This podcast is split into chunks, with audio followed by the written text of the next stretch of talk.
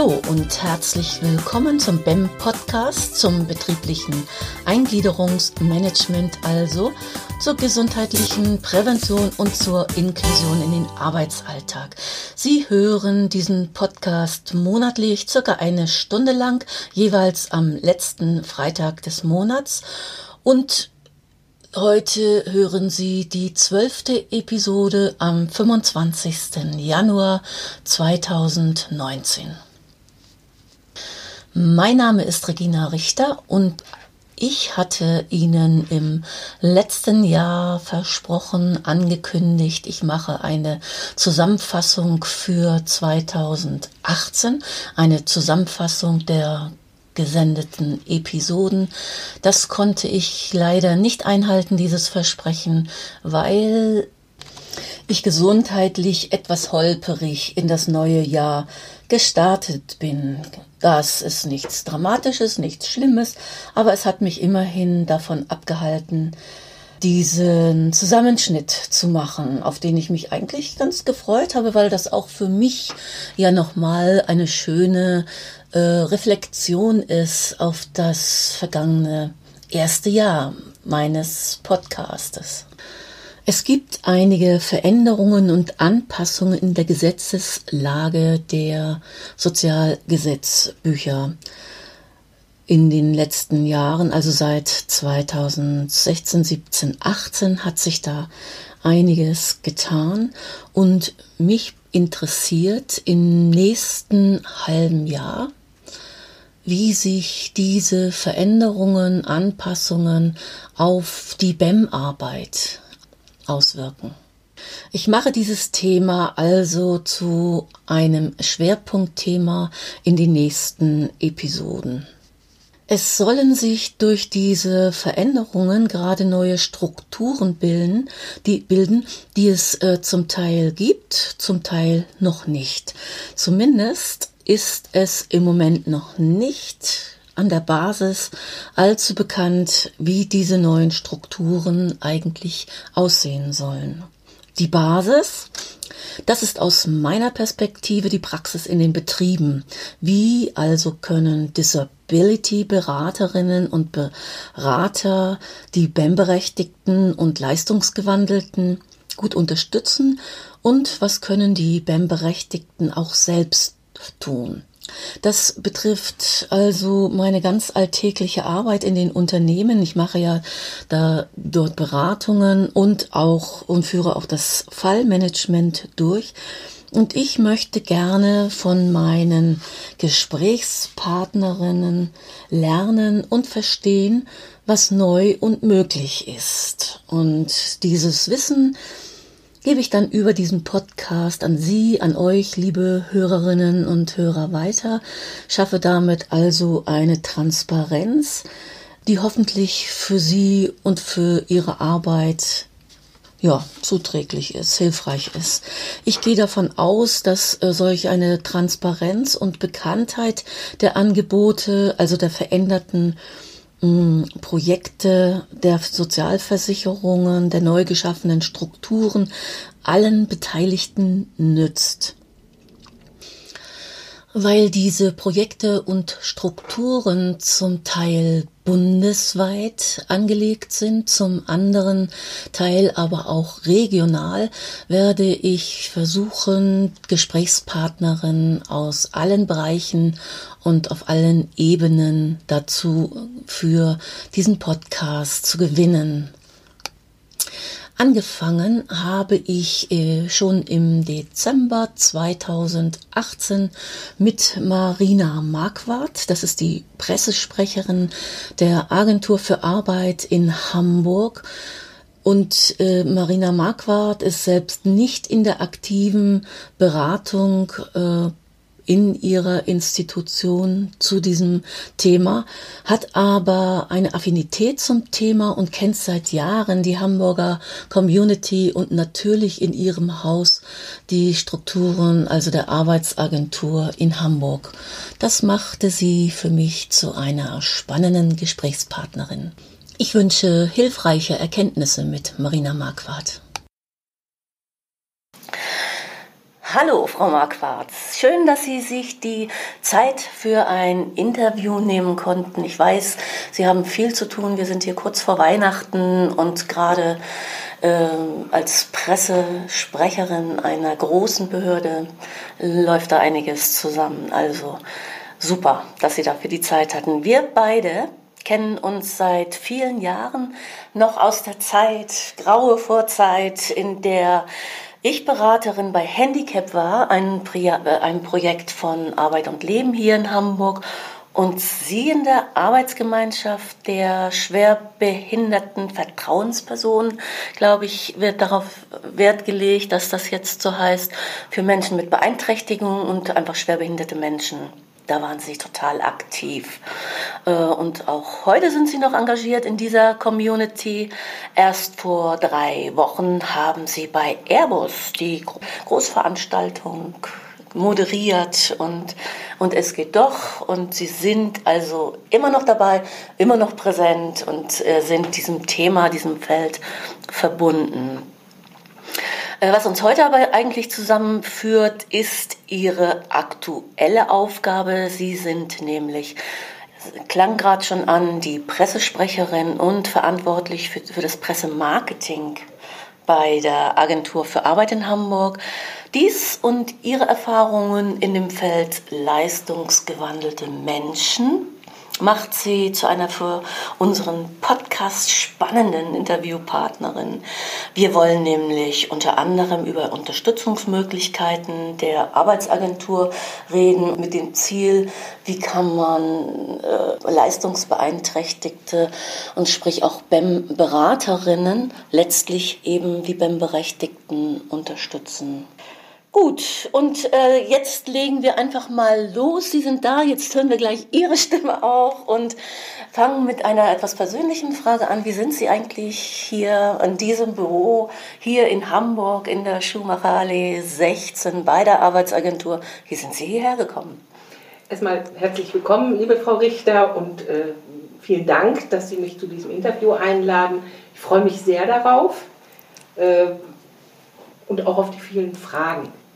Ich bin vor gut neun Jahren hier in der Arbeitsagentur angekommen. Es gab ein mehrstufiges äh, Auswahlverfahren, eine richtig ausgeschriebene Stelle bundesweit. Und ich habe es unter die letzten sechs geschafft, die dann zum äh, Gespräch geladen wurden auf Nieren und Leber und ich weiß nicht was getestet, auf Schlagfertigkeit. Und dann hat man sich für mich entschieden. Sind Sie von Haus aus Journalistin? Ich war fast 16 Jahre Redakteurin hier in Hamburg in einem großen Hamburger Verlag okay. und dort auch fast sieben Jahre Schwerbehindertenvertretung und Konzernschwerbehindertenvertretung. Ah, daher der Hintergrund. Da okay. habe ich die Leidenschaft für dieses Thema und für die dazugehörenden Menschen entdeckt. Es geht um die Menschen und das ist eben wirklich auch ein ganz großer Schatz. Ja, ja, das stimmt, ja. Äh, wirklich ein großer Schatz, das kann, dem kann ich also wirklich nur zustimmen. Eine lohnende Arbeit und Aufgabe. Und welche Aufgaben haben Sie jetzt aktuell hier so als Pressesprecherin der Agentur? Wir sind eine sehr große Arbeitsagentur und deswegen ist unsere Pressestelle mit zwei Personen besetzt. Mhm. Wir haben eine Arbeitsaufteilung. Äh, mein Kollege beantwortet überwiegend äh, Anfragen der Journalisten organisiert die Arbeitsmarktpressekonferenzen oder Interviews mit unserem Chef. Und ähm, ich gebe Broschüren heraus, Plakate, organisiere Veranstaltungen mit, ähm, schreibe eben sehr viel, äh, eine sehr enge Zusammenarbeit mit dem Vorsitzenden der Geschäftsführung unserer Agentur, Sönke Forke, die ist immer da mhm. und das macht diese Arbeit eben auch so interessant. Mhm. Ja. Das ist wahrscheinlich jetzt nur ein ganz kleiner Abriss. Äh, eine sehr abwechslungsreiche Aufgabe ja. auf jeden Fall. Ja. Welche äh, Abteilungen und Institutionen äh, hat eigentlich und Aufgaben hat die Arbeitsagentur, um zum Beispiel leistungsgeminderte oder auch BEM, das sind ja häufig ein und dieselben, so um BEM-Berechtigte unterstützen zu können? Was kann man bei der Agentur nachfragen? Allem voran haben wir hier in Hamburg eine zentrale Anlaufstelle, mhm. nämlich auch hier in der Kurt-Schumacher-Allee. Mhm. äh, nennt sich Reha-SB. Es ist ja noch ein sehr alter Titel, aber wie gesagt, zentral gelegen, barrierefrei erreichbar, wo alle Menschen, die Arbeit suchen oder arbeitslos sind, ähm, eine Rehabilitation bedürfen oder persönliches Budget beantragen wollen und dergleichen, die kann man hier zentral erreichen. Das sind, mhm. Wir haben zwei Teams, das eine für die Wiedereingliederung in den Arbeitsmarkt mhm. und das andere für die Ersteingliederung. Mhm. Also da kommen natürlich auch junge Menschen hin, die möglicherweise eine Gleichstellung benötigen, um einen Ausbildungsplatz zu erlangen oder die andere Unterstützung bedürfen äh, oder in eine Werkstatt gehen müssen, also für schwerbehinderte Menschen oder aus einer Werkstatt heraus möchten. All diese vielen Dinge äh, werden hier je nach Zuständigkeit in diesen beiden Teams äh, begleitet. Ah, das Budget für Arbeit spielt auch in der Arbeitsagentur zum Beispiel eine Rolle, also für, für Menschen, die aus der Werkstatt rauskommen, da ist auch die Arbeitsagentur ansprechbar? Ja, sie mhm. kann. Ne? Das okay. sind da klare Zuständigkeiten, wie mhm. das halt bei Behörden so sein muss. Aber ähm, wir arbeiten zusehends auch in Netzwerken. Das hat sich über die Jahre Gottlob so entwickelt. Das war mhm. früher ja nicht so. Ähm, aber insbesondere in so einer Stadt wie Hamburg kann keine Behörde mehr nur für sich allein arbeiten. Wir brauchen einander, wir brauchen uns als Partner und das funktioniert ganz besonders gut. Mhm. Darüber hinaus hat Hamburg seit 2006 ja auch den hervorragenden Luxus beim Jobcenter, das einen ganz eigenen zentralen Standort für schwerbehinderte Menschen zu haben, die Arbeitslosengeld 2 beziehen. Mhm. Auch da ist zwischen Arbeitsagentur und Jobcenter natürlich eine ganz enge Zusammenarbeit. Jobcenter ist kein Reha-Träger, aber das ist die Arbeitsagentur natürlich. Mhm. Ähm, und die Netzwerke sind auch miteinander gut verwoben. Mhm. Sie haben ja auch noch äh, in Beltensgarten eine Auslagerung. Das, das ist, das ist die. Das ist keine Auslagerung, sondern das ist, weil das eine ist Jobcenter und wir sind halt die Arbeitsagentur. Es sind zwei verschiedene, ich sage jetzt mal einfach salopp, Einrichtungen. So, ähm, die Stadt Hamburg und die Arbeitsagentur ist Träger des Jobcenters. Mhm. So, so gehören wir ein bisschen zusammen. Mhm. Und das Jobcenter äh, ist inzwischen so groß, dieser Standort, dass die umgezogen sind in die neue Flora. Da haben sie wunderschöne ah. Räume, auch gut äh, erreichbar, äh, barrierefrei, selbstverständlich. Also das und dann hat, sah ich unten, als ich jetzt in das Foyer kam, über den Campus in den, ins Foyer, ähm, sah ich eine Einrichtung, die war mir noch erstmal noch gar nicht so geläufig, und zwar Inga hieß, heißt die. Was ist das? Inga ist keine Einrichtung, sondern das sind äh, drei Teams, okay. zwei Teams hier bei uns im Haus. Ähm, das sind äh, nochmal zusätzlich qualifizierte Vermittlerinnen und Vermittler, die sich mit mehr Zeit und im drei- bis vierwöchigen Austausch um Arbeitssuchende und arbeitslose Frauen und Männer kümmern können, äh, die es ein bisschen schwieriger haben, wieder in den Arbeitsmarkt hineinzufinden. Mhm. Das ist fast schon so ein Ansatz wie Coaching. Okay. Und alle mit Zusatzqualifizierung. Mhm. Ähm, das ist berechtigt. In Hamburg läuft dieses INGA, ganzheitliche Integrationsberatung. Mhm. So muss man mhm. das verstehen ähm, sehr erfolgreich. Ich muss jetzt direkt überlegen, ob es schon das vierte Jahr ist oder das fünfte, da bin ich nicht ganz äh, sicher. Auf jeden Fall läuft das sehr gut. Okay. Und was sehr schön ist, äh, eins dieser Teams äh, hat sich hat sichtbar gemacht, wie viele Menschen sie in Arbeit vermittelt haben. Also begleitet im wahrsten Sinne des Wortes. Die haben sich einen äh, zwei Meter großen Baum gemalt mhm. und jedes Blatt wo war eine Integration. Da war der Baum voller Blätter, dann kamen die Äpfel hinzu. Dann war der Baum voller Blätter und Äpfel, wurde also ein Lattenzaun gemalt. Und dann immer draufgeschrieben, wie viel Integration. Ein wunderschönes Bild, wie Vermittlung in Arbeit auch gelebt wird. Kann man das irgendwo besichtigen noch? Das kann ich Ihnen sehr gerne zeigen.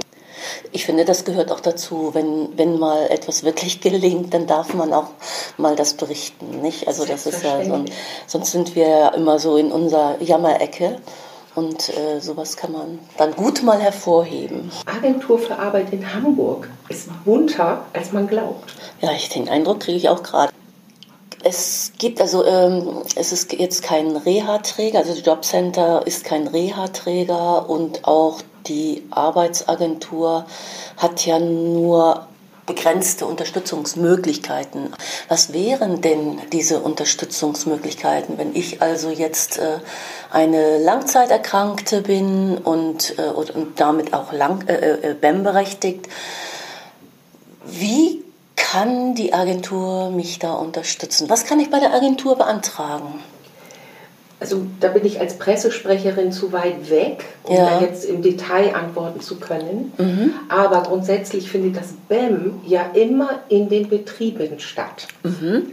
Also wer ein BEM-Verfahren benötigt, muss das natürlich in allererster Linie bei sich im Betrieb äh, annehmen. Es muss einem ja angeboten werden. Und man hat die Freiheit, es anzunehmen. Das empfehlen wir zum Beispiel auch. Mhm. Äh, und dann wird ja in diesem BEM-Verfahren geklärt, welche Unterstützung bedarf dieser Mensch. Genau. Und da kann es sein, dass eben auch unter anderem die Arbeitsagentur benannt ist. Mhm. Und dann wird man klären, ob äh, wir dann als, oder unsere Kolleginnen oder Kollegen die Person aufsuchen, aber häufig ist eher, wenn man mobil ist, dass man dann zu uns ins Haus kommt und sich äh, beraten lässt oder das Thema behandeln lässt, okay. was dann beim BEM-Verfahren äh, identifiziert wurde. Ja, wenn also ein äh, BEM-Berechtigter zu mir als BEM-Beraterin kommt, und sagt, äh, ja Mensch, ich brauche also dringend eine Umschulung, äh, ich kann an den alten Arbeitsplatz mhm. nicht mehr zurück dann könnte die BEM-Beraterin oder ich als BEM-Beraterin sagen, äh, da, da empfehle ich dir, vielleicht komme ich auch mit. Da gehen wir mal zur Agentur für Arbeit und lassen uns mal beraten, wie wir da weiterkommen ja, können. Durchaus, das kann ein richtiger Weg sein. Vorher sollte man abklären, ob vielleicht die Rentenversicherung für eine berufliche Reha in Frage kommt. Ach, das soll man vorher abklären. Die Faustformel ist, äh, wer 15 Jahre sozialversicherungspflichtig gearbeitet hat, hat ist in der Regel bei der Rentenversicherung richtig. Mhm. Ausnahmen von den Regeln gibt es immer, aber so als Faustformel. Ähm, wer weniger als diese 15 äh, Jahre sozialversicherungspflichtig äh, berufstätig war, der kann bei der Arbeitsagentur richtig sein oder bei einem, vielleicht auch bei der Krankenkasse. Mhm. Ja? Aber das kann man sicherlich erfragen und vorab klären lassen. Ähm, selbst wenn Sie zu uns kämen, als BEM-Beraterin mit äh, einem äh, BEM-Berechtigten, mhm. äh, dann könnte das auch, so vermute ich, über uns geklärt werden, mhm. dass der Antrag bei uns landet und äh, wir dann im Rahmen des SGB IX Bundesteilhabegesetz hinter dem eigentlich zuständig und übergibt es dann an den richtigen Reha-Träger. Das soll dann aber den Antragsteller nicht belasten und muss auch alles binnen drei Wochen geklärt sein. So, und der nächstgenannte Reha-Träger, der äh, entscheidet dann, ja, wir sind richtig. Oder vielleicht ist doch jemand anders richtig, aber man tritt dann in Vorleistung und hinter den Kulissen äh, zuppeln dann die Reha-Träger sich das zurecht. Ah, das ist ja nochmal wichtig zu hören, denn äh, wenn ich so als WEM-Beraterin nicht, mich nicht jeden Tag mit den Gesetzen beschäftige und auch nicht weiß, in dem Zuständigkeitswirrwarr, wer da nun gerade in Frage kommt, äh, mhm. da kann man also dann auch sagen, äh, ich schicke das jetzt einfach nach meinem Gutdünken an die, ist die Agentur für Arbeit zuständig, ja. dann schicke ich das jetzt erstmal dahin und dann machen Sie im, äh, die Runde sozusagen. Das könnte so sein. Ähm, früher gab es die Servicestellen, die gemeinsamen Servicestellen, das hätte ich Ihnen jetzt genannt, aber im Rahmen des Bundesteilhabegesetzes äh, sind die abgeschafft worden. Da gibt es jetzt andere Anlaufstellen, vermute, ich glaube, das ist der Paragraph 167 im SGB 9. Äh, also vorher hätte man das sofort über die Servicestelle klären lassen können, wer ist zuständiger Reha-Träger. Aber das müsste auch in diesen neuen Strukturen möglich sein. Die sind mir jetzt aber noch nicht so hundertprozentig. Da bitte ich um Nachsicht. Das ja. kann ich Ihnen sonst gerne nochmal nachreichen. Ich stelle diese Frage nach, ähm, nach den Zuständigkeiten deswegen, weil es tatsächlich zu großen Verwirrungen führt häufig bei den Beraterinnen und weil und erst recht natürlich bei den Betroffenen, nicht? also bei den beim Berechtigten. Äh, darum ist das immer ganz, äh, ist das ganz gut. Darum auch diese Frage, um dann aus der jeweiligen Perspektive noch mal was dazu zu hören. Aber das ist gut, dass man dann mh, dann auch noch mal ein Prozedere gibt, dass man quasi als Beraterin daraus ist und sagt, also ich schicke es da einfach hin. Und auch wenn es die gemeinsamen Servicestellen nicht mehr gibt, gibt es doch ein Verfahren dazu. Ne? Ja. Ja, es hat sich ja da einiges getan mit dem BTHG, mit dieser Modifizierung des Gesetzes. Und die gemeinsamen Servicestellen gibt es einfach nicht mehr. Aber es tut sich ja da einiges, äh, auch so bei anderen Reha-Trägern. Formieren sich andere Beratungsstellen, wobei wir in Hamburg ja wirklich gepudert sind. Hier schon Mitte der 90er, damals war Karin Roth, Arbeits- und Sozialsenatorin, nein, nur so Sozialsenatorin war sie, ähm, war noch nicht zusammengelegt die äh, trötete wirklich immer durch die, durchs Land. Hamburg ist eine gute Adresse für schwerbehinderte Menschen. Ja. Äh, das gilt bis heute. Das ist jetzt meine persönliche Meinung. Ähm, unser Integrationsfachdienst, ich sage immer, da kommt fünffüßig daher in Hamburg, der ist zum Beispiel entstanden aus Elterninitiativen mhm. vor über 30 Jahren. Mhm. Und das ist natürlich grandios wenn, man, wenn aus so engagierten Eltern, wenn sich da Strukturen entwickeln, bis hin zu Fachbereichen. Mhm. Großartig. Mhm. Und äh, das ist wirklich ein profunder Schatz, den wir hier in der Stadt haben. Allerdings, ja. Äh, wenn ich das noch ergänzen darf, wir haben nicht nur den Integrationsfachdienst, sondern ja auch noch zwei Beratungsdienste, gerade für BEM, mhm. fantastische Experten, das eine ist die Beratungs- und Inklusionsinitiative, angedockt bei der FAW, Fortbildungsakademie der Wirtschaft. Und das andere ist das Beratungsprojekt Handicap, angedockt bei Arbeit und Leben. Mhm. Beide wunderbar. Äh, Experten für BEM rauf und runter. Ja. Darauf verweisen unsere äh, Kolleginnen und Kollegen auch gern. Ja. Wir haben ja auch äh, einen Arbeitgeberservice. Mhm.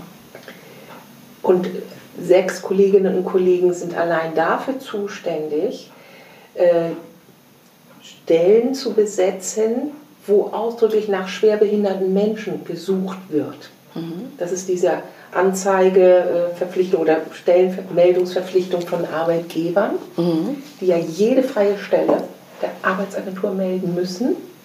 Und unsere sechs Personen vom Arbeitgeberservice bedienen ausschließlich diese Anfragen. Mhm. Das war der frühere Paragraph 81 nach SGB 9. Ich meine, das ist jetzt der 164er.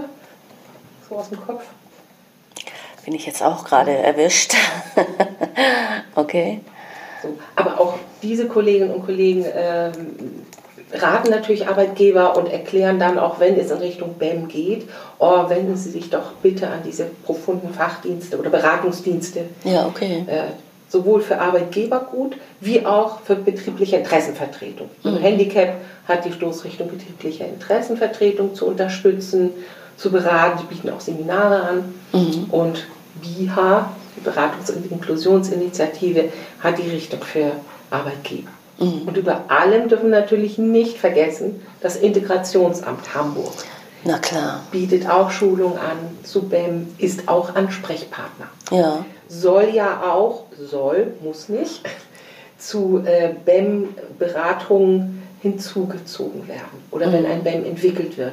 Das steht jetzt ausdrücklich in neuen SGB 9 drin. Da muss man sagen, diese Projekte werden vom Integrationsamt bezahlt mhm. und aus, aus, Mitteln der Ausgleichsabgabe. Aus Mitteln der Ausgleichsabgabe genau. und das ist schon eine tolle, eine tolle Geschichte. Ich weiß, dass diese insbesondere von den beiden Projekten BIHA und Handicap, das sind echte Leuchtturmprojekte ja. nach wie vor in Deutschland. Nicht? Ja. Als freie Beraterin komme ich ja auch in den Süden und Westen und Norden und überall hin und es ist einfach ein Mecker. Hamburg ist ein Mecker der, ja, der Unterstützung. Ja. Wie kommt das eigentlich, dass das äh, so hier in Hamburg sich so herausgebildet hat? Das lebt, steht und fällt ja in der Regel mit Menschen, ne? die da ein Interesse haben und die das pushen. Auf jeden Fall. Ohne persönliches Engagement von Einzelnen oder Gruppen von Menschen funktioniert das meiste ja gar nicht. Mhm. Wenn wir das als Beispiel nehmen, eine Elterninitiative gründet sich, weil Kinder, die eigenen Kinder eine Schwerbehinderung haben, eine Körper- oder Sinnesbehinderung, nur mal als Beispiel. Mhm. Und die stellen Fragen, die engagieren sich, die kämpfen gegen Schulen und ich weiß nicht etwas, immer zum Wohle ihrer Kinder. Und sie werden immer mehr Experten, mhm. erst in eigener Sache, aber dann können sie auch anderen wieder erzählen, ach, das kenne ich schon, guck mal, so haben wir das gemacht und entwickeln sich immer weiter, bis sie eines Tages, huch, ein Fachdienst sind. Einfach eine großartige Situation. Dann darf man aber auch nicht verkennen, Hamburg ist ein zugegeben sehr schöner, aber Stadtstaat. Wir sind kein Flächenstaat. Also kann man sich auch besser miteinander vernetzen, sich schneller erreichen und wenn man sich dann beschnuppert hat und merkt, ach, wir gehen ja in die gleiche Richtung, wir sind keine Konkurrenten, das ist auch ganz wichtig, das Gemeinsame zu erkennen, dann ist man schon zu zweit, zu viert, zu acht. Und so entwickelt es sich, dass Hamburg eben so eine gute Adresse ist. Das Zweite, am Beispiel gehörlose Menschen, ist Hamburg eine Hochburg in der universitären Ausbildung von Gebärdensprachdolmetschern. Ja. Ich erinnere mich, ich habe ja äh, ein Jahr in diesem Jobcenter-Standort für schwerbehinderte Menschen gearbeitet, als es neu eingerichtet wurde 2006, dass wenn ein gehörloser Kunde einen Termin hatte, kamen immer gleich fünf, sechs Freunde mit mhm. und die hielten Kaffeekränzchen im Wartezimmer. Mhm. Das okay. muss man sich mal vorstellen. In ja. einem Jobcenter-Standort. Unsere Integration, unser Integrationsfachdienst mit seinen verschiedenen ähm, Varianten, also für psychisch, erkrankt, psychisch erkrankte Menschen, für Menschen mit äh, kognitiven Behinderungen und äh, für Menschen mit Geistes- und Körperbehinderung. Ähm, die bieten auch alle mit ihrem Personal Gebärdensprachkompetenz als Minimum an. Mhm. Mhm. Und so entwickelt sich einfach diese Unterstützung für Menschen mit Behinderung auf vielfältige Weise. Ja. Ja, und Sie haben diese äh, Entwicklung viele Jahre begleitet und sind jetzt hier eben die Pressesprecherin bei der Arbeitsagentur. Und wie ich weiß, machen Sie hier auch ganz viel äh, eben auf diesem Feld, weil Sie die Community so gut kennen und weil Sie da eben auch nach wie vor engagiert sind. An der Stelle könnte man mal auf eine Broschüre hinweisen für Arbeitgeber, Arbeitnehmerinnen äh, vielen Dank, dass Sie das ansprechen, Frau Richter. Äh, in der Tat, ähm, diese Broschüre, sie heißt Schwerbehinderte Menschen im Betrieb mit dem Untertitel Leistung und Hilfen zur Inklusion, ist ähm, ein, ein, ein Lieblingskind, auch meines Chefs und mir. Denn vor Jahren, ich weiß nicht, 2013 oder 2014, fragte ich ihn mal, ach, wir haben so viele einzelne Zettel, wollen wir die denn nicht mal in eine Broschüre zusammenführen? Jetzt nicht mit Hochglanz und bunten Bildern, sondern wirklich ganz schlank und übersichtlich Informationen bündeln, mehr nicht. Und er war sofort begeistert und sagte, das machen wir. Inzwischen, wie gesagt, haben wir Januar 2018 die fünfte Auflage herausgegeben und es freut mich außerordentlich, dass zum Beispiel Handicap und, oder Arinet, der mhm. Integrationsfachdienst, diese Broschüre auch für Weiterbildung und Seminare verwenden. Mhm. Das kann also ich bestätigen. Das Herz, was ich eines früher als Schwerbehindertenvertretung äh, an diese Menschen mit Behinderung hängte, mhm. äh, habe ich natürlich trotzdem mitgenommen und die Auswirkungen und diese Leidenschaft für dieses Thema hat mich nicht verlassen. Mhm. Und so finde ich das ganz schön, dass ich das mein Leben früher integriere in meine jetzige Arbeit hier in der Arbeitsagentur und natürlich auch durch den Chef dieser Agentur diese große Unterstützung Mhm. Glücksfall. Die Broschüre kann man natürlich kostenfrei auch bei mir bestellen. Ja, ah ja, okay. Die Pressesprecherinnen und Pressesprecher aller Arbeitsagenturen sind auch im Internet zu finden. Nicht ganz so einfach sind andere äh, Mitarbeiter so zu, zu erreichen. Also so höre ich in meinen Seminaren, die bemängeln immer mal ein bisschen, dass die, die Erreichbarkeit der Mitarbeiter in den Jobcentern oder überhaupt, wenn man irgendwelche Informationen braucht. Man landet in, irgendwie in Callcentern, so die, die häufigste. Haben Sie da irgendwie einen Tipp, wie man das äh, nochmal lebendiger machen kann oder direkter machen kann? Sowohl einen Tipp wie auch eine Erklärung. Okay. Ich spreche jetzt für die Arbeitsagentur, nicht für das Jobcenter, obwohl es da okay. auch ähnlich ist. Mhm. Die Bundesagentur für Arbeit erhebt schon seit oder unternimmt seit Jahren Kundenbefragungen. Wie hat es Ihnen gefallen? Wie war die Qualität? Wurden Sie wertgeschätzt? Und, und, und. Das sind sehr strenge Maßstäbe und es wird natürlich auch quartalsweise ausgewertet. Mhm. Und vor Jahren war immer wieder zu hören von den Kundinnen und Kunden, ich habe einen Beratungstermin bekommen, ich war pünktlich da und andauernd klingelte das Telefon. Mhm. Darauf hat die Arbeitsagentur, also die Bundesagentur für Arbeit reagiert und deswegen Service Center eingerichtet, um die Vermittlerinnen und Vermittler von diesen vielen Anrufen zu entlasten, damit diese halbstündigen oder längeren Gespräche auch wirklich für und mit dem Kunden genutzt werden können. Ja. Das ist also was ganz Entscheidendes. Mhm. Ähm, und das funktioniert an sich auch. Ich kehre nochmal zurück zu dieser Broschüre. Da mhm. haben wir äh, Kontakte angegeben. Ähm, wenn es zum Beispiel um Gleichstellung geht oder so, da ist eine E-Mail-Adresse drin. Wir haben einen Arbeitgeberservice, den ich ja auch ansprach. Auch da haben wir Telefonnummern, also persönliche Telefonnummern, damit Arbeitgeber auch wirklich einen direkten Draht zu unserem Service haben. Mhm. Und dann weiß ich, Sie sprachen auch Inga an, dass wenn Menschen dort in der Begleitung sind, dass die Kolleginnen und Kollegen auch sagen, gebe ihm eine E-Mail-Adresse, damit wir einen engen Austausch haben. Also es ist nicht mehr so, wir schotten uns ab, sondern ganz im Gegenteil, wir können unsere Mitarbeiterinnen und Mitarbeiter den persönlichen Kontakt zu terminierten Gesprächen oder interminierten Gesprächen besser nutzen, ohne von vielfach Anrufen abgelenkt zu werden, wie wo kann ich mich arbeitslos melden oder hm, so banale Dinge. Die können im Vorwege über das Service Center äh, auch erledigt werden. Mhm. Wissen die denn auch Bescheid? Also äh, im Service Center, also wenn ich zum Beispiel die Nachfrage habe, wie mache ich die Gleichstellung oder so. Die, die würden dann bei so einer Nachfrage, ich möchte eine Gleichstellung machen, wie mache ich das, wie gehe ich da vor, was darf ich da reinschreiben, die würden dann sagen, ja bitte, hier haben wir eine Kontaktadresse für Sie. Oder wie würde das praktisch ablaufen? Ja, also in, in unseren Service-Centern arbeiten keine externen Menschen, sondern das sind ausgebildete Menschen, die hier in der Arbeitsagentur mindestens eine Ausbildung absolviert haben. Mhm oder auch ein Studium. Ne? Wir bieten ja auch, wir sind ja Arbeitgeber mhm. als Arbeitsagentur und bieten auch das duale Studium an. Mhm. Also es sind immer dort Menschen an den Telefonen, die sich auch auskennen.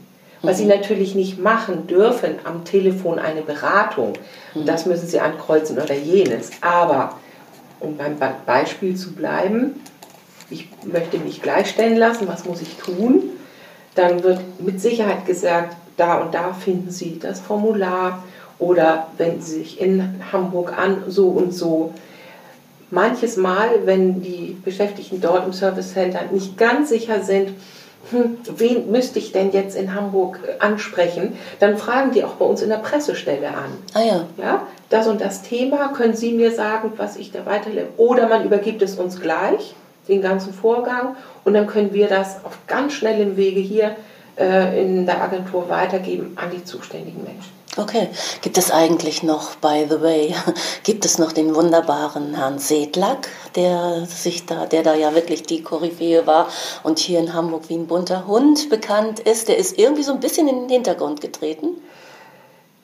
Erstmal, ja, es gibt diesen wunderbaren Kollegen noch auf jeden Fall. Ähm, er ist natürlich sehr intensiv eingebunden. Man kann sich vorstellen, dass wir nicht im Personal schwimmen. Mhm. Ähm, und da muss sehr abgewogen werden, wie viel Freiraum kann man jemandem geben. Aber natürlich ist hier intern die Prämisse immer zuerst für unsere Kundinnen und Kunden. Mhm. Und wer darüber hinaus noch vielleicht zu einer Versammlung der schwerbehinderten Menschen gehen möchte oder was auch immer, muss man das eben nachrangig dann betrachten, weil unsere Kundinnen und Kunden haben da Vorfahrt. Da sind wir ganz egoistisch okay. im Sinne unserer Menschen hier. Ja, okay. Das Gleichstellung, äh, das ist immer auch so ein Thema in den Beratungen. Das weiß ich also aus Erfahrung, dass da auch immer sehr viel Unsicherheit herrscht. Mhm. Es ist aber eigentlich ganz einfach. So werden Schwerbehindertenvertretungen ja auch geschult über das ja. Integrationsamt. Um einen Arbeitsplatz zu erlangen oder einen neuen Arbeitsplatz, äh, einen Arbeitsplatz zu erhalten oder einen neuen zu erlangen. Und das Ganze aufgrund der Behinderung. Muss man sich einfach also, einmal klar machen, so. Ne? Umstrukturiert ja. wird, Firmenschließung, dergleichen. Äh, also es ist auch wieder ein Individualrecht sozusagen, also die Gleichstellung basiert, es ist eine individuelle Angelegenheit und eben die individuelle Beeinträchtigung steht im Vordergrund und nicht irgendwelche Strukturveränderungen. Ganz genau. Und wie sich die anerkannte Behinderung, also man braucht schon einen Grad der Behinderung von 30 oder 40, mhm. um sich mit den schwerbehinderten Menschen gleichstellen zu lassen. Mhm.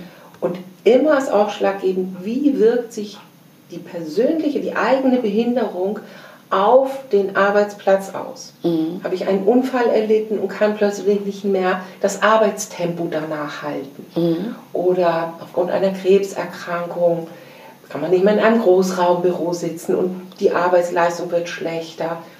Ja, immer wenn das auftritt, nicht nur eine Woche, es muss natürlich schon erkennbar sein, dass es einen Bezug zur Behinderung gibt, mhm. dann ist das fast ein Selbstgänger, mhm. dass die Arbeitsagentur sagen kann, ja, äh, da ist für den behinderten Menschen die Gefahr dort groß, dass aufgrund seiner Behinderung den Arbeitsplatz verliert. Ja. Ja? Das ist ja so der Hauptgrund für eine Gleichstellung und um die Teilhabe am Arbeitsleben dann zu erwerben. Ja, genau, das ist auch das Stichwort, ne? Teilhabe am Arbeitsleben äh, sicherzustellen. Aber äh, wir haben bundesweit im Grunde genommen, da können Sie jetzt wahrscheinlich nicht so viel dazu sagen, aber sei hier nochmal angemerkt, äh, zumindest gefühlt, es wird immer schwieriger, eine Gleichstellung äh, zu erlangen. Es wird häufig abgelehnt. Gleichstellungen werden in letzter Zeit häufig abgelehnt oder auch Verschlechterungsanträge werden abgelehnt. Gibt es da irgendwie eine Direktive, von der ich noch nichts gehört habe? Haben Sie davon was gehört? Mitnichten. So eine Direktive gibt es gar nicht. Nochmal zum Sortieren. Gleichstellungsanträge werden bei den Agenturen für Arbeit gestellt. Und wenn es um eine Neufeststellung äh, einer Schwerbehinderung geht, dann ist es zumindest hier in Hamburg beim Versorgungsamt. So, auch dort wissen wir nichts von einer Direktive. Mhm. Ich komme zurück zur Gleichstellung. Es gibt ganz klare Bestimmungen im SGB IX, wann eine Gleichstellung äh, erteilt werden darf. In der genannten Broschüre Schwerbehinderte Menschen im Betrieb haben wir das auch nochmal ganz ausführlich mit aufgenommen, wann keine Gleichstellung erfolgen darf. Äh, insofern ist das nicht äh, so gut dünken, äh, ach jetzt ne, lehnen wir mal die nächsten zehn Anträge ab, sondern die müssen richtig geprüft werden. So, und wenn man keine Gleichstellung erhalten hat, also eine Ablehnung, dann kann jeder betroffene Mensch Widerspruch einlegen. Mhm. Und das landet dieser Widerspruch nicht bei den gleichen Menschen hier in der Agentur, sondern im Widerspruchsausschuss. Mhm. Ja, der Weg ist immer offen, mhm. bei allen Bescheiden. Okay, ja? das nehmen wir mal als handfesten Tipp auch nochmal mit. Und äh, umso wichtiger ist es natürlich das, was wir vorher besprochen haben, wie ist dieser Antrag ausgestellt? Ne? Also wie ist der, also stehen da die, die richtigen Gründe drin, warum man diese Anstellung, äh, äh, Gleichstellung braucht, eben um die Teilhabe am Arbeitsplatz ja. zu. Das ist ein bundesweites Formblatt, das kann mhm. man auch im Internet herunterladen. Mhm. Man kann auch im Betrieb seine Schwerbehindertenvertretung fragen, ob die vielleicht ein Formular griffbereit hat. Man kann natürlich auch, das empfehlen wir auch, den äh, anerkannt behinderten Menschen immer die Unterstützung der äh, Schwerbehindertenvertretung zu suchen. Denn sie darf bei diesem ganzen Anstellungs äh, Gleichstellungsverfahren natürlich beraten und begleiten und was muss ich wo ankreuzen. Das ist ein sechsseitiges Formular. Und wenn man dieses Formular abgeschickt hat, auch das kann die Schwerbehindertenvertretung einem abnehmen. Nur nicht die Unterschrift darunter.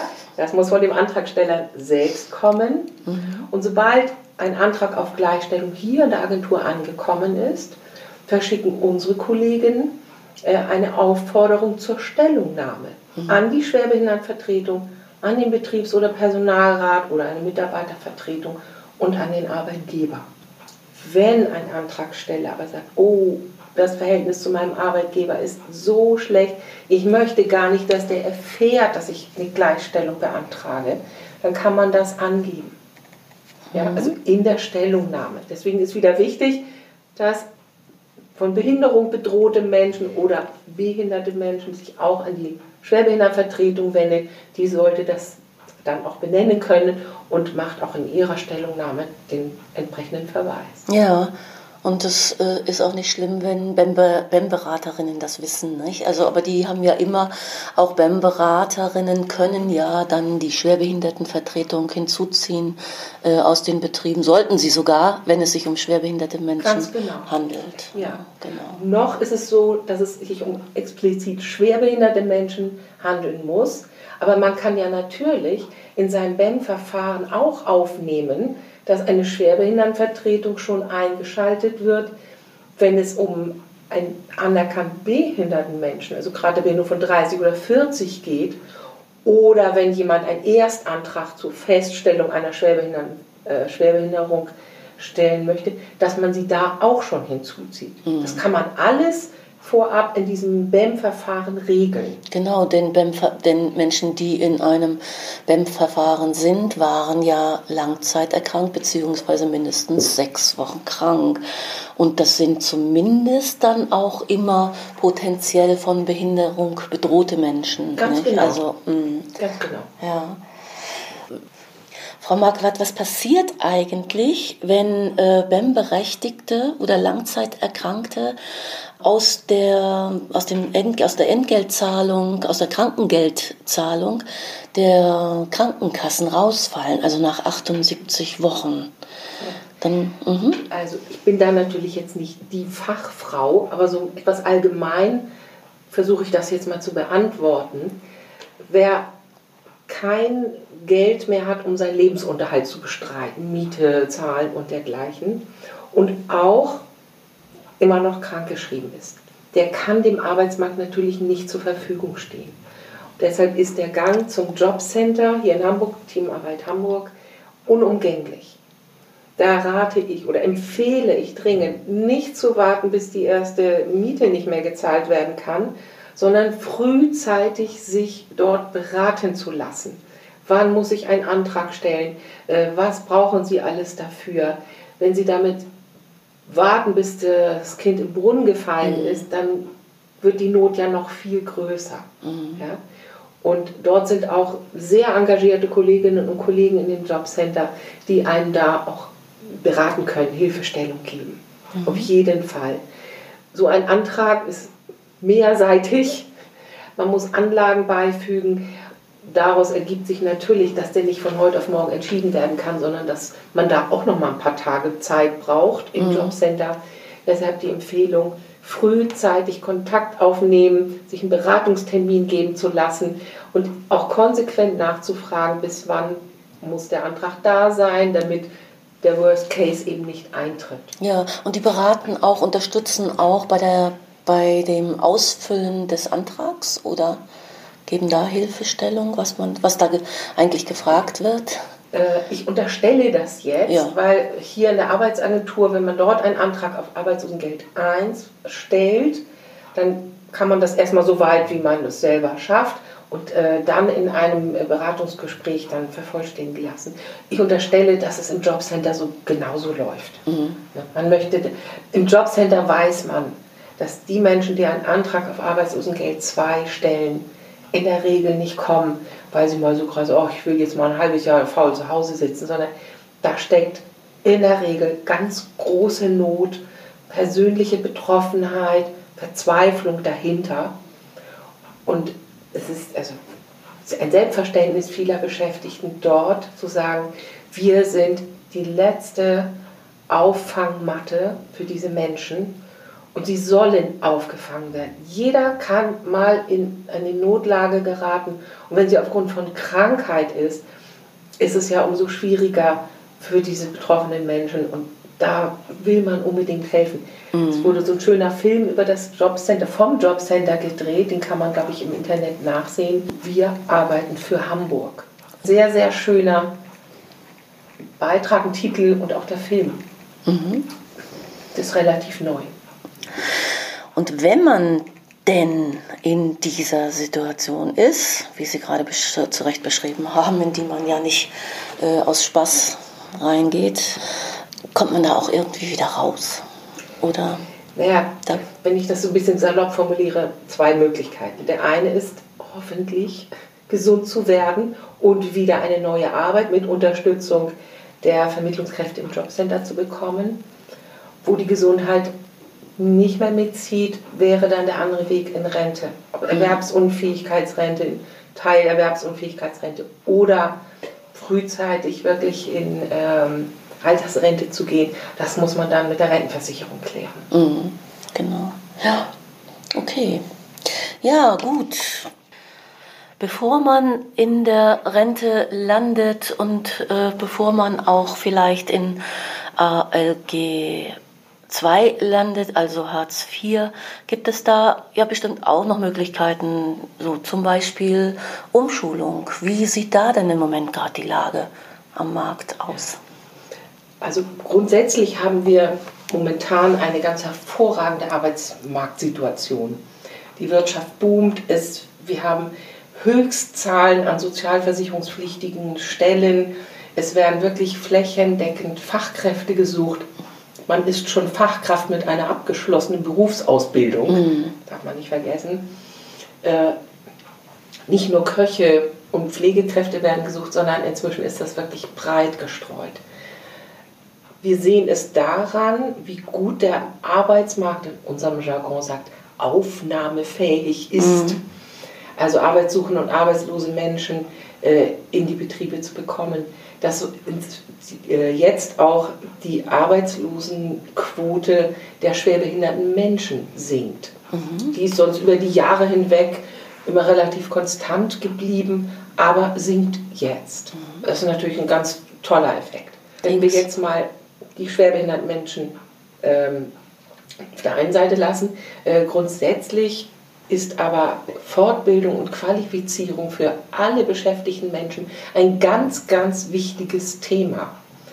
Die Agenturen für Arbeit unterstützen, beraten Betriebe, überhaupt viel für die Qualifizierung zu tun. Das ist unser großes Pfund, auch für unsere gesamte Gesellschaft.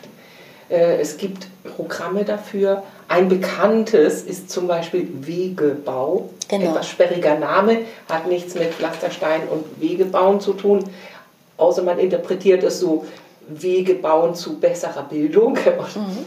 Äh, immer mit dem Ziel, Arbeitskräfte zu halten, Arbeitslosigkeit auch zu verhindern äh, und die Betriebe zukunftsfähig zu machen. Das geht nur über Bildung. Und äh, das ist ein ganz großes Thema in den Arbeitsagenturen, wo wir auch gerne werben. Mhm. Ja. Äh, es gibt auch ein äh, Spätstarter, heißen die Zukunftsstarter, nennt man sie. dass also jüngere Menschen, die 35 sind und keine Ausbildung haben, sogenannte gering qualifizierte, auch noch über dieses Zukunftsstarterprogramm eine Ausbildung machen können, auch noch mit 35. Mhm. Auch da gibt es Unterstützung. Das ist alles erst einmal unabhängig von Schwerbehinderung. Wenn wir jetzt aber nochmal auf die schwerbehinderten Menschen in den Betrieben schauen, die, so wünsche ich von Herzen, trotzdem bei guter Gesundheit sind, trotz ihrer Schwerbehinderung, ja. äh, wenn innerbetrieblich Fortbildung oder Qualifizierung angeboten werden und da auch in einem Bereich, wo schwerbehinderte Menschen da auch tätig sind, ist es das einzige Mal, wo im SGB 9 diese Personengruppe ausdrücklich bevorzugt sind. Mhm. Denn sinngemäß heißt es, schwerbehinderte Menschen oder auch Gleichgestellte sind bei fort, innerbetrieblichen Fortbildung oder Qualifizierung zu bevorzugen. Das müssten alle Betriebs- und Personalräte wissen, mhm. weil die ja in der Mitbestimmung sind, wenn es um Fortbildung oder Qualifizierung geht.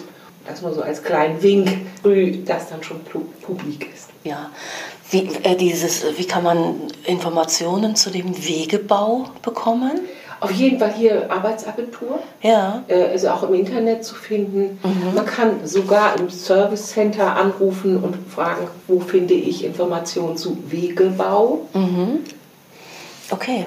Und da kommt man noch relativ leicht auch ran. Also man lässt sich vorher beraten oder, äh, oder wie geht man da vor? Also ich habe jetzt da Interesse dran und denke, okay, will jetzt eine Ausbildung machen, dann gehe ich einfach hier ins Job, äh, in, in, Entschuldigung, in die Agentur und, äh, und ja. lass mich beraten. Wegebau, da bin ich jetzt nicht ganz sicher, ist glaube ich nicht eine Ausbildung, sondern eben eine Qualifizierung und Fortbildung. Ah ja. Äh, auf jeden Fall sich beraten lassen mhm. und es muss natürlich mit dem Arbeitgeber zusammen auch sein. Genau, Wegebau ist ein Beratungsprojekt das, äh, genau. Äh, äh, und, ja. und die gucken dann ja. weiter, wie das geht. Um mhm. das nochmal deutlich zu machen, wenn ich es wieder mal salopp formuliere, der Untertitel der Agentur für Arbeit mhm. heißt Beratungs- und Vermittlungsagentur. Also Beratung wird immer wichtiger, die Vermittlung natürlich auch. Mhm. Aber aufgrund der äh, demografischen Entwicklung fehlen uns immer mehr Menschen, mhm. die äh, unseren Lebensstandard gemeinsam hochhält, indem sie arbeitet äh, oder arbeiten gehen. Und da ist Beratung immens wichtig. Mhm. Also wird in Zukunft noch wichtiger. Es wird, gibt diese lebenslang begleitende Berufsberatung mhm. vor Eintritt ins Erwerbsleben und das Weitere ist im Erwerbsleben. Lebenslang mhm. begleitend. Ja. Ja, insofern können wir nur dazu aufrufen, ist aus Sicht der Arbeitsagentur, äh, lassen Sie sich beraten. Mhm. Ist Ihnen sonst noch etwas wichtig zu diesem ganzen Themenbereich? Was sollten unsere Hörer noch wissen? Fällt, ist Ihnen da noch was wichtig? Das ist jetzt wieder so meine persönliche Meinung. Was immer einem widerfährt, da ist es ganz besonders wichtig, sich frühzeitig Hilfe zu holen. Mhm. Nicht lange warten, sondern frühzeitig wenn man von der ersten Stelle keine Antwort findet, eine zweite suchen. Wenn man schon schwer behindert ist, immer den Kontakt zur Schwerbehindertenvertretung suchen, an der Jahresversammlung teilzunehmen im Betrieb, ne? die mm, mm, Schwerbehindertenvertretung mm. ausrichten. Man ist dann besser informiert. Mm. Vernetzen. Vernetzen ist ganz wichtig. Ja, das ist eigentlich so meine okay. Botschaft. Gut, ja, bis hierher ähm, sind das die Fragen soweit gewesen, die ich an, an Sie hatte, liebe Frau Marquardt. Ich habe jetzt noch eine Standardfrage, die ich jedem meiner Interviewpartner, meiner Gesprächspartnerinnen äh, stelle. Und zwar geht das äh, zur Qualifizierung. So, Sie haben ja, Sie selbst machen Seminare, sind also auch in dieser Qualifizierung drin und haben da ganz bestimmt auch Ideen, äh, wie aus Ihrer Sicht äh, BEM-Verantwortliche bzw. schwerbehinderte Vertrauenspersonen äh, auch wenn sie nicht in einem festen BEM-Team sind, aber sie sind ja immer auch Berater und Ansprechpartner. Was sollte so jemand auch mit dem Blick auf die Zielgruppe, nämlich Schwerbehinderte oder Erkrankte, Mitarbeiterinnen, was sollen die so als Grundvoraussetzung mitbringen, um gut beraten zu können? Empathie und Menschen mögen. Mhm. Damit ist schon 80 Prozent des Weges gemacht. Ja. Dann gehört natürlich dazu, um gut beraten zu können, muss man nicht nur die Menschen mögen, man muss auch das Rüstzeug haben. Mhm. Man muss sich selber qualifizieren, auf dem neuesten Stand sein, ähm, eine ganz klare Position auch zu beziehen. Mhm. Wichtig ist auch, sich abgrenzen zu können. Menschen, die beraten, sind nicht zwangsläufig in Personalunion Mutter Teresa. Und das ist auch wichtig. Schon, schon allein deshalb, damit man selber äh, weiterhin gut beraten kann. Deswegen ist da eine Abgrenzung wichtig. Ich kenne Schwerbehindertenvertretungen, die sagen, wenn ich äh, Feierabend gemacht habe, meine Bürotür schloss, lasse ich meine Schwerbehindertenvertretung im Büro und gehe als freier Mensch oder als Herr Müller oder Frau Schmidt äh, so nach Hause und bin dann Mutter oder Großmutter oder was auch immer. Mm, ja, das ist einfach eine Rolle, die man da auch hat und eine der vielen. Ein Mandat, mm. das man leben kann mm. mit Herzblut, aber man muss auch daran denken, sich selbst zu schützen, um die Kraft am nächsten Tag wieder zu haben, mit diesem Herzblut voranzugehen. Das ist doch ein zauberhaftes Schlusswort, liebe Frau Marquardt.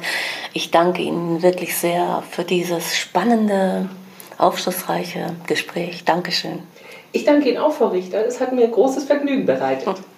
Das war die zwölfte Episode des BEM Podcastes.